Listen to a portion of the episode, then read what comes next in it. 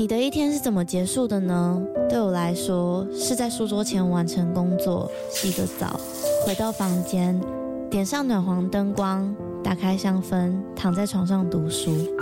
这时候有个可以稳定支撑身体的床垫真的很重要。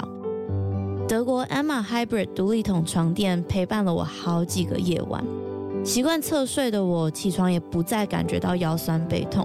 而且还有一点很重要的是，在换了床垫之后，我们家的狗狗半夜在旁边动来动去，我也都没有被吵醒过。德国 Emma 是欧洲销量第一，获得超过七十五项国际奖项的床垫品牌。现在他们在官网有母亲节的优惠，还可以使用我的折扣码 Lily 八八八再打九折。那如果你买了不喜欢怎么办？放心，他们有提供十年保固、一百天的免费试睡服务。大家好好睡吧，晚安。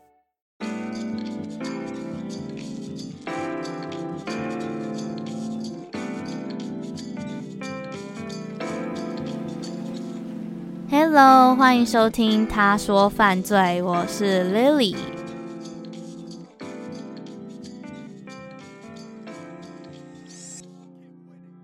今天要分享的这一起案件哦，是一位住在加拿大的爸爸提供的案件。在这里，我要 shout out to Kevin 一下，他是在 Telegram 群组跟我分享的。那时候他只贴了这一起案件的维基百科。结果我一点进去读前面几行字，我就觉得，哦天哪，这不简单！怎么不简单法呢？我只能说它尺度有一点大。这一起案件的发展也并非是以往我走的那种小清新路线。反正讲白了一点呢，就是符合那些喜欢听烂血烂肉的听众们。但是我强烈建议吃饭的时候不要听。我自己是比较胆小一点，所以在收集这一起案件的资料的时候，我是真的蛮不舒服的。可是那时候就想说，都写到一半了，怎么可以放弃呢？我要撑过去。但是我也有选择不把血腥的部分讲得很仔细，所以在这一起案件开始之前，就先来说一下免责声明吧。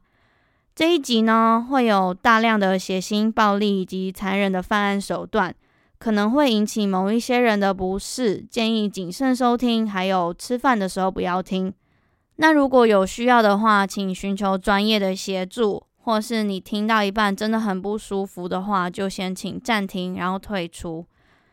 好像感觉很久没有说免责声明了，主要还是想要提醒一下大家。哦，讲一下，我上礼拜不是得肠胃炎，所以节目改到礼拜一晚上上传吗？结果我后来发现，我身边有不少人也有差不多的症状，反正就是嗯，呕吐跟腹泻。我在想，是不是是最近蛮流行的感冒病毒之类的？所以我想在这边请大家保重身体。还有最近疫情比较严重一点，所以。北部的朋友们加油啊！你们要记得勤洗手、戴口罩哦。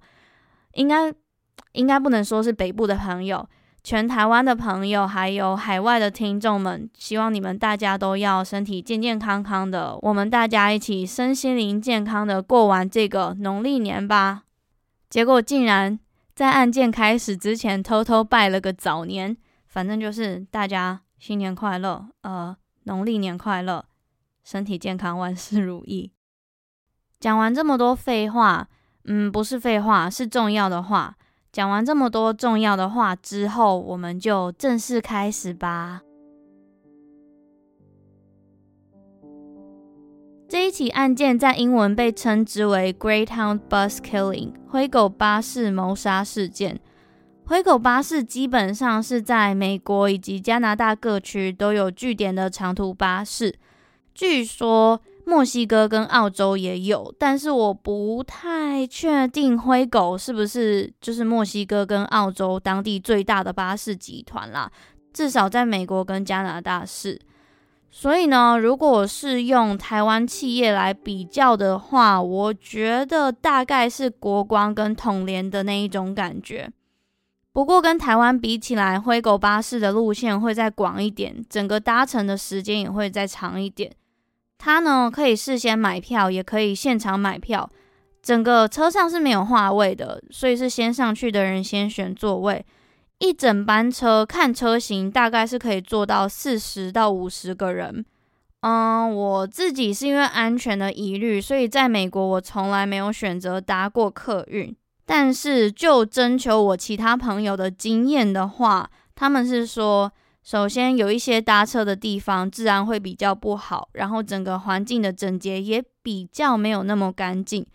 也可以感受得出来，会选择搭长途客运的人，可能是学生或是经济状况比较差的人。那安全的话，我自己觉得是个人感受耶。我有一个朋友，他搭短程才四个小时而已，他说他觉得没有危险，他也从头睡觉睡到尾。那我有另外一个朋友是搭长途的客运，总共八个小时，可是他说他因为怕被偷东西，所以整趟都不敢睡觉。所以我觉得安全的话，真的是就是自己的感受。好啦，那在了解一些灰狗巴士的背景以后，我们就来正式进入案件。二零零八年七月三十号中午十二点零一分，在加拿大 Alberta 省 Edmonton 爱德蒙顿这个城市，Tim McLean 在工作结束过后。搭乘着前往 Winnipeg 温尼伯长达十四小时的编号一一七零长途巴士回家，但他却在八个小时后在巴士遭遇随机攻击。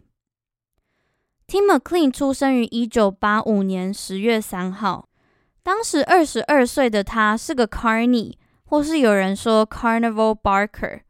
那这是什么东西呢？简单来说，是嘉年华活动招揽生意的摊贩，有一点点像台湾夜市那种捞金鱼啊、套圈圈、三只五十、六只一百的那一种角色。那这个工作呢，他要随着不同的活动出差到不同的城市。而 Tim McLean 在这一天下班过后，中午搭上了巴士，准备要回家。他一上车就坐在巴士的最后面，倒数第二排一个双人靠窗的位置。在这一天晚上，巴士已经行驶了接近六个小时，大约晚上六点左右。这时候，车子开到了 Manitoba 省的 Erickson 这个城市。在这一站上来了一位约莫四十岁、高高的、剃着平头的先生，他戴着墨镜，看似是个亚洲人。他一上车就选择坐在巴士前方某一个空位上。这时候车子继续行驶。大约一个小时过后，七点钟，巴士停在休息站，好让乘客跟司机都可以下车活动活动以及吃点东西。半个小时过后，七点半，这辆载着三十七个人的长途巴士从休息站启程，即将前往目的地。车子上播映的是电影《蒙面侠苏洛》，而且车内因为是夏天的关系，还带着一点潮湿、一点闷热。车子外面的天空也渐渐的在这个时间点暗了下来。这时候车上有些人在睡觉，有些人则是在看书消磨时间。接着晚上八点半，距离目的地大约还有一个小时的车程。这位在中途上车、剃着平头的先生，突然将他的座位移到了 Tim 的旁边。但是 Tim 可能是因为工作太累的关系，他只对着这位先生友善的笑了笑，搭了几句话，就靠着窗继续睡觉了。就在车子继续往终点站开，大约半个小时过后，这时候没有任何的争吵，没有任何的言语交谈，没有任何的预期。坐在 Tim 旁边的这一位先生突然从书包里拿出了一把刀，他失控的就对着 Tim 的头部以及颈部猛砍猛刺。根据搭乘同一班巴士、坐在前一排靠窗座位的目击证人表示，当时正在读书的他突然听见了男性的哭喊声。他转过头，发现凶手正在拿一把像是长柄的兰波刀，来回着不断不断的向 Tim 刺上去。他马上大喊：“有人被刺伤了！司机，赶快停车！大家赶快下车！”就在司机将车子停下来过后，车上的乘客们纷纷慌张地逃离下车。同时，凶手还是不停地将刀子往 Tim 的身上刺。后来目击证人回忆起当晚，他说凶手就像是个杀人机器一样，并没有带着任何情绪，好像只是接受到指令一般，一刀一刀的把刀子落在受害者的身上。其实案发后没有多久啊，有三位勇士尝试着回到车上阻止凶手，他们分别为巴士驾驶、一位男性乘客。以及看见慌张人群从巴士逃出，所以停下来帮忙的卡车司机。这三位以铁锹、铁锤作为武器回到车上，但是一切都太迟了。当他们回到车上过后，映入眼帘的是凶手正在将受害者的头从颈部割下。然而下一秒，凶手转过来，发现了前来救援的三位，他。没有一丝恐惧，而是拿着刀向他们挥舞，并且靠近。三位也因为危急的状况，赶紧冲了下车，并且尝试把门关上。此时追了上来的凶手从门的另外一端用力抵抗，准备关上的门，而且他也在门关上之前逮到了一点空隙，将刀从空隙中伸出，并且使劲的往门外三人的方向挥舞。所以简单来说，两方是一个完全僵持不下的状态。但是门外的三人因为安全的顾虑，不可能就这样子放弃逃走。所以这时候三位只剩下抵抗的路了。他们一边用力抵抗着凶手，还要一边想办法把门关上，同时间还要小心自己不被刀子划伤。但就在双方一番挣扎过后，凶手突然把门撞开了一点。他拿着刀子的那一只手又伸长了一点。想象一下，凶手拿着的是一把长柄的刀子，它大概有我们人的前手臂这么长，所以这是非常的危险。于是门外的三位只好马上逃开。他们顺着巴士跑了一圈过后，小心翼翼地接近门口，甚至是趴下，透过巴士的底盘来判断凶手是否已经下车。但是奇怪的是啊，他们发现凶手并没有在撬开门之后离开巴士，而是回头走进车子里，在走道间来来回回。所以这时候，在外面的人们逮到这个机会，就马上以迅雷不及掩耳的速度上前将门关上。凶手也终于被反锁在车子里。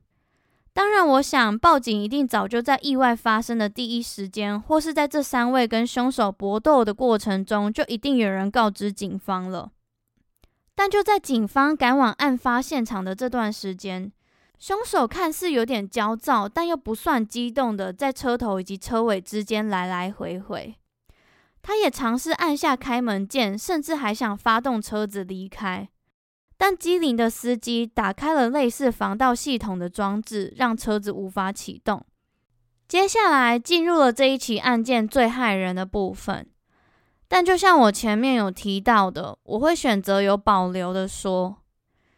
就在凶手知道了自己受困之后，他不断的在走道之间徘徊。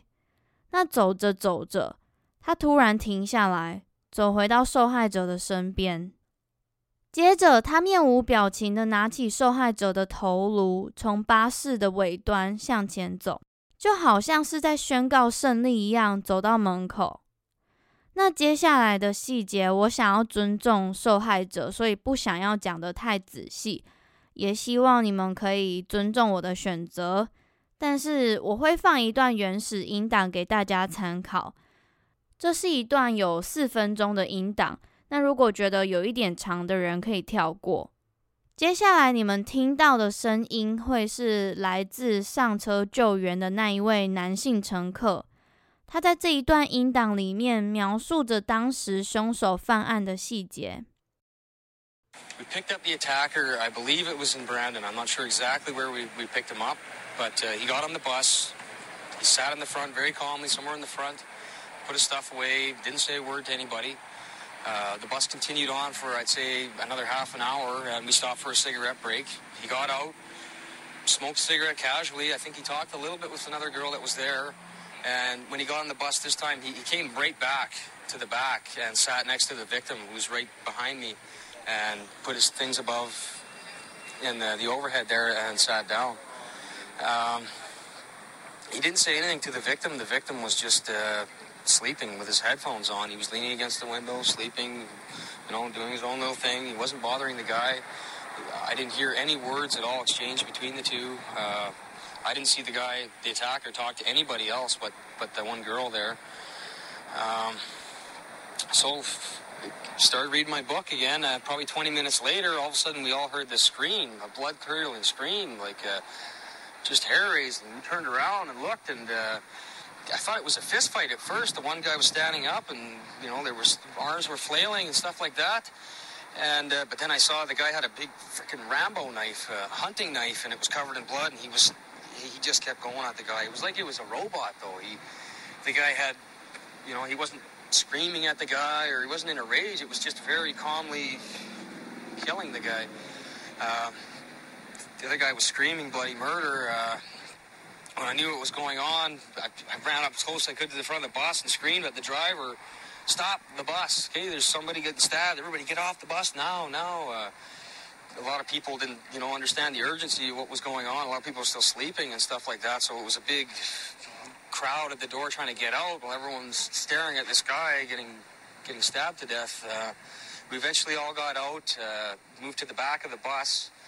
Me and uh, the Greyhound driver and uh, a trucker that had stopped, see, seeing people running out of the bus, figured there was trouble. He stopped, and he came out with a pry bar and some other weapons, I guess. And uh, the three of us entered the bus to, to see if, if the victim was still alive or if there was something that we could do, what was going on in there. And uh, we saw the guy was over top of him, and he was clearly cutting the guy's head off and, and, and gutting him uh, like an animal. I don't, I don't know.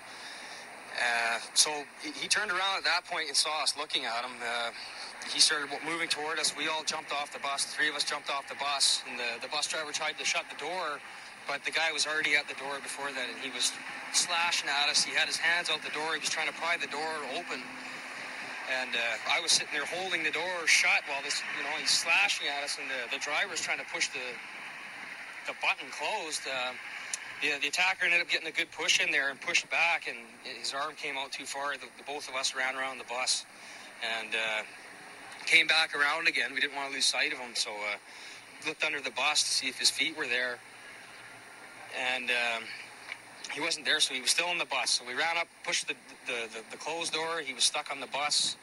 Uh, three of us sat there against the door, you know, waiting for him to come out. He kept coming to the front and trying to, push the buttons to, to get out. He he went into the, the driver's seat, and it, it looked like he was starting the bus. And we yelled at the bus driver, you know, he's gonna he's gonna take off in the bus. So the, the bus driver disabled it somehow. I'm not sure how he did it, but uh, he came back and said, yeah, he's not going anywhere. Uh, at that point, we were still all guarding the door, and we watched him go back, return back to the victim. Uh, we went around to the front of the bus to see what was going on, and uh, he, that's when he, he brought the head up, and, and he came right calmly right towards us with the knife in one hand, the head in the other. And the three of us were just standing there in shock, like, and he just calmly looked at us with sunglasses on, dropped the head in front of us, like it was no big deal. 那在这之后，我想要花一点时间厘清一些疑惑。我猜有一些人可能会跟我一样想说，嗯，就我们所知的那一种客运或是巴士，不是通常都会有两扇门可以进出吗？那我特别去查了一下灰狗巴士专用的车子，如果没有错的话，灰狗巴士用的车子只有一扇靠近司机座位的门。那至于是要怎么样才能从外面把门关上，或是把门锁上呢？我觉得啊，这是一门诀窍。我没有正确的流程可以告诉你们要怎么做，但是我查了一下，发现巴士好像有很多机关，所以我就推测说，每一辆车都有不同的紧急救援装置。也许当晚司机就真的有办法把门关上之后再锁上。再来到了晚上九点，案发的半个小时过后，加拿大皇家骑警抵达案发现场，他们带了谈判专家和全副武装的机动部队，准备和凶手谈判。此时此刻，凶手也不断的持续着在毁损尸体。他将受害者的一部分器官从身体里面取出，并且装进塑胶袋。他甚至还食用了受害者的某些部位。而在一旁目睹一切的乘客，有一些人因为恐惧害怕正在哭泣，有一些人因为目睹一切恶心呕吐。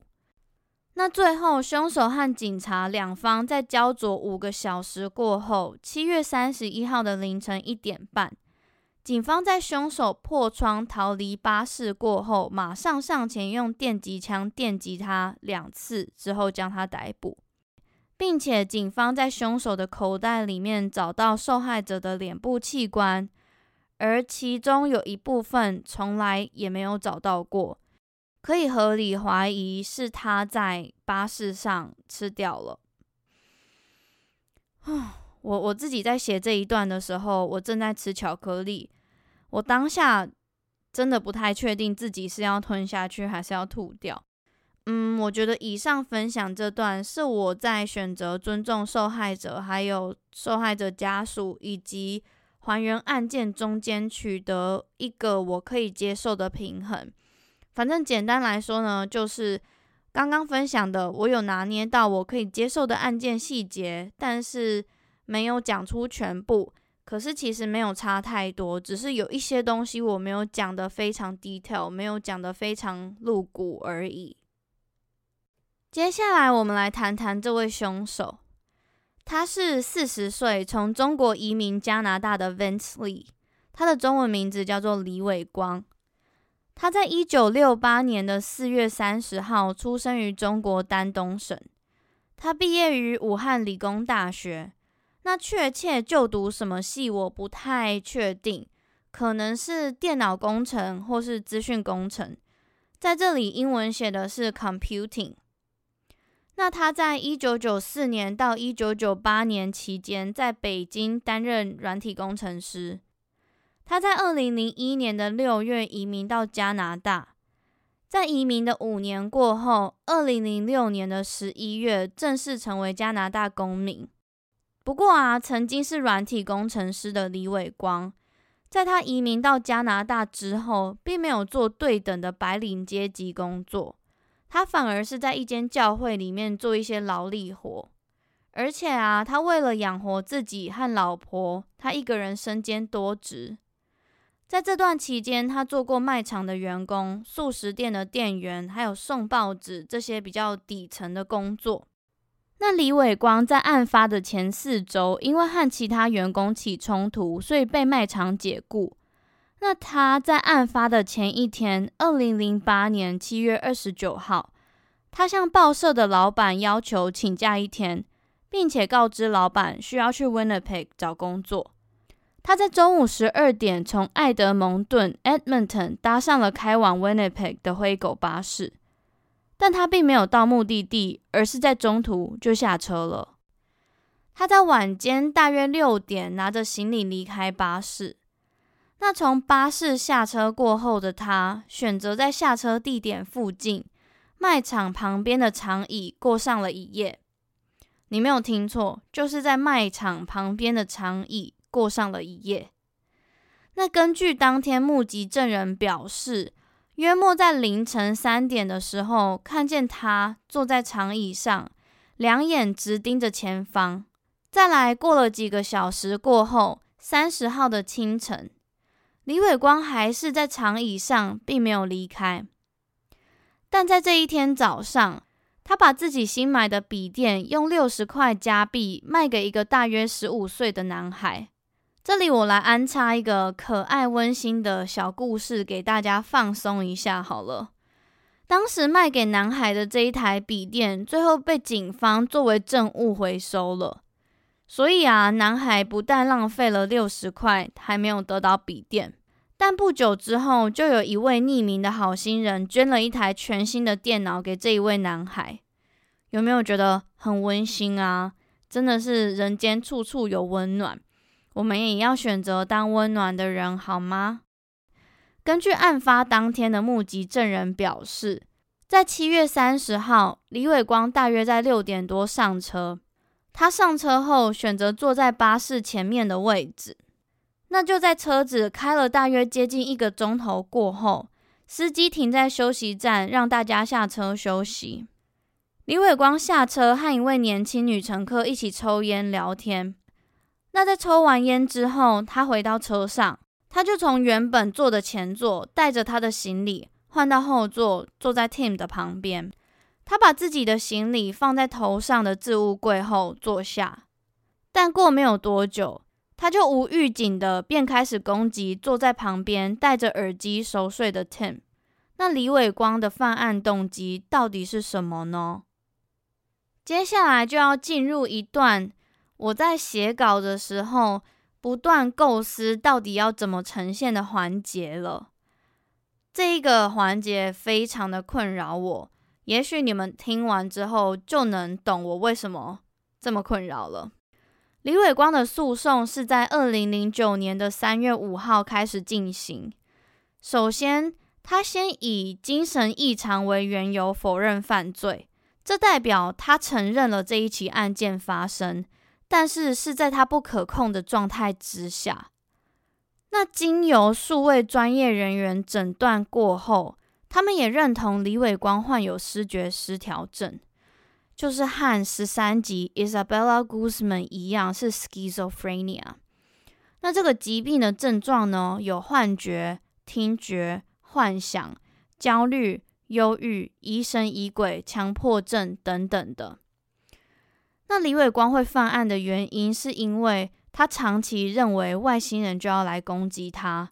甚至是有他称之为神的声音在他耳边说话。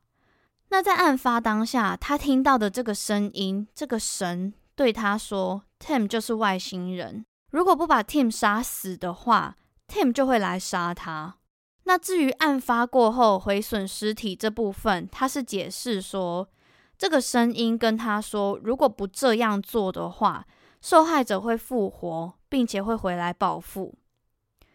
那在最后经过评估之后，法官也认为李伟光确实精神异常，并且判他无罪，以及强制将他送进医院治疗。根据李伟光过去的就医记录，他在二零零四年到二零零五年之间，因为幻听还有行为异常就医。他当时常常听见神和他对话，而且神会跟他说他是圣经里的第三个故事。他也是耶稣第二次降临到世界上来拯救世人被外星人攻击。最后呢，李伟光在二零零四年被诊断出患有思觉失调症，也就是这一起案件发生的四年前。不过很可惜的是，李伟光并没有持续服药，所以导致犯案。那在强制送医的一年过后，院方表示李伟光的治疗效果非常好。所以开放他每周有两次可以由工作人员陪同在医院附近散步。起初是只有十五分钟，但渐渐的增加到一个小时。那在他治疗的第二年，他已经可以由一位工作人员陪同在户外待上一整天。在第三年呢，他可以在陪同之下往返不同的城市。也可以自己一个人在医院附近自由活动十五分钟到一个小时。那最后，李伟光在二零一七年的二月十号被强制就医的八年过后，他被两位精神科专家评估康复，代表他可以回到社会，并且不会对社会造成威胁，所以可以从医院被释放。当然说是这样，但是在他释放前的前几年，他也有透过医院安排一些重新回归社会的训练，以及一些适应社会的活动。那在他被释放过后，他也有一些复职的工作训练啊等等的。李伟光的英文名字也从 Vince Lee 改名为 Will Baker。好，嗯。你们听完了这一段，应该可以理解为什么我会说这是很困扰我的环节了吧？当时所有人都认为李伟光不应该被释放，或是应该有条件的被释放。毕竟他回到社会之后，也有可能是一个风险。但是李伟光的确有在专业人员的鉴定之下，评估他已经康复。那有一些人就在担心，他在回归社会之后会不会没有持续服药，变成一颗未爆弹？嗯，怎么说？某部分我也有一点认同。但假如说今天有一个社会安全网可以当后续的追踪，或是有一个机构专门在接住以及协助这些需要帮助的人，他们也许可以追踪病人有没有定期回诊啊，或是有没有定期服药，或是关心他们的情绪以及身心灵的健康等等的，可能会好一点。我我在想啦，也许现在的确有一群人是在做这一件事情，只是我不知道而已。所以这一起案件对我来说也算是学习吧。我觉得发生这种事情，需要的是多一点理解，少一点偏见。那我为什么会说困扰我呢？就对我来说，过去曾经分享过的类似案件，嗯，我觉得我们就拿 Isabella Guzman 这一起案件来讲好了。Isabella 她当初也是听见声音跟她说要把妈妈杀掉。那李伟光也是，可是相对比较的话，李伟光这一起案件就让我比较没有办法像是 Isabella 案件一样，稍稍的能够去理解，并且咀嚼、吸收、再消化。今天这一起案件我读完，并且开始撰写稿的时候，老实说，我第一时间不太能理解。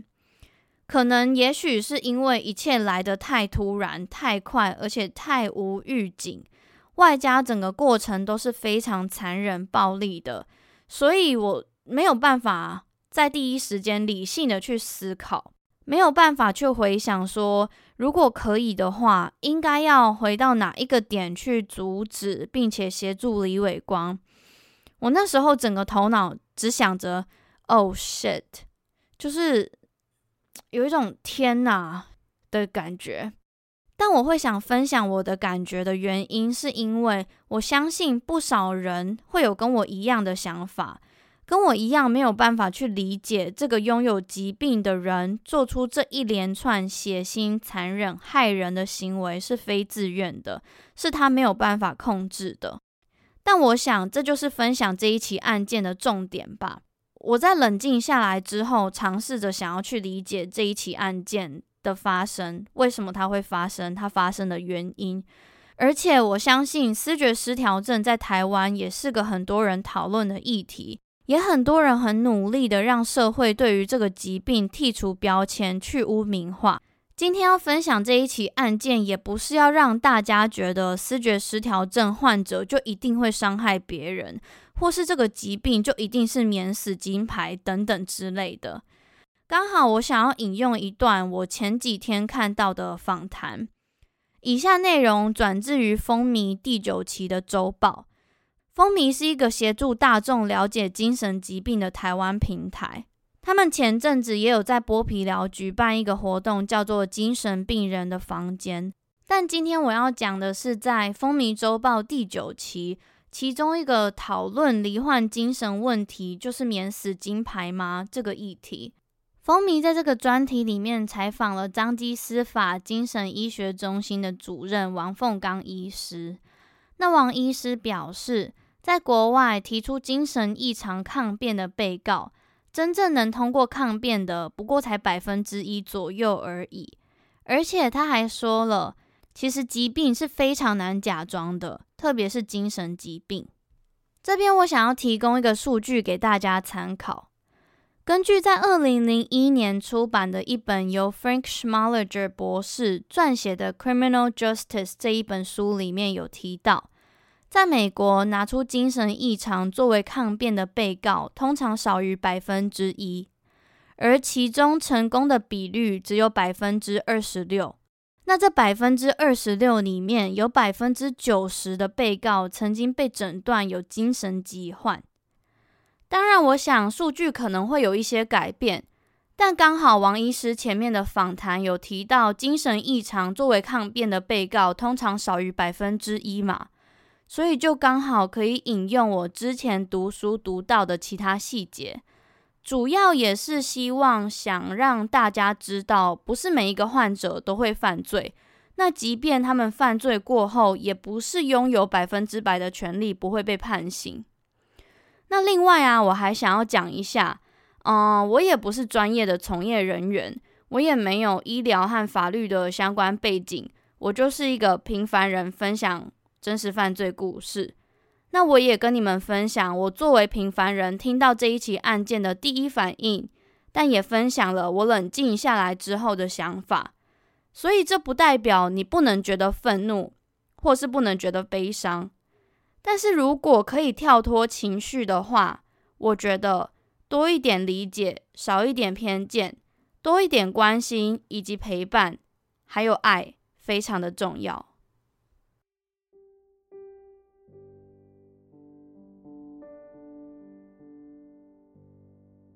其实案发至今接近十三年，受害者除了 Tim 跟他的家人以外，还有那一些同一班巴士里的其他三十五名乘客、司机，还有承办这一起案件的员警等等的，这些人都必须要和 PTSD 创伤后压力症候群相处一辈子。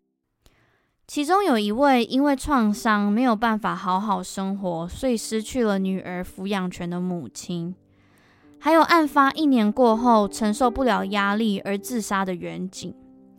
还有那一些对刀子、对人群产生恐惧的人们，这里面有些人他们寻求酒精或是毒品的慰藉，有些人在这十三年之间没有办法正常的生活，有些人甚至连搭乘交通工具或是看见类似的场景就会害怕等等的，他们都是受害者。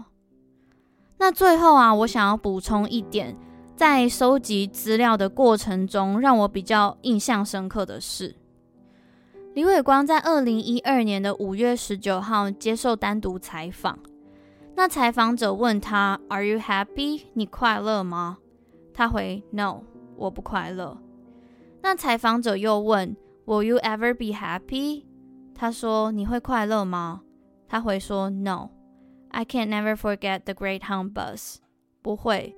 我永远都不会忘记灰狗巴士。那他在这一段访问中，不断不断的提起思觉失调症，他也不断不断提起不知道自己过去生病，不知道他的幻听幻觉是为什么产生。这是让我印象中蛮深刻的一件事情。结束的有一点突然，那今天这一起案件就分享到这边。跟你们分享这一起灰狗巴士的随机杀人事件，以及浅谈一些视觉失调症。不过，当然还是再讲一次，我不是专业的。那我想要顺便问一下，不晓得我的听众们有没有精神科的专业从业人员？我蛮想跟这方面专业的人聊聊的。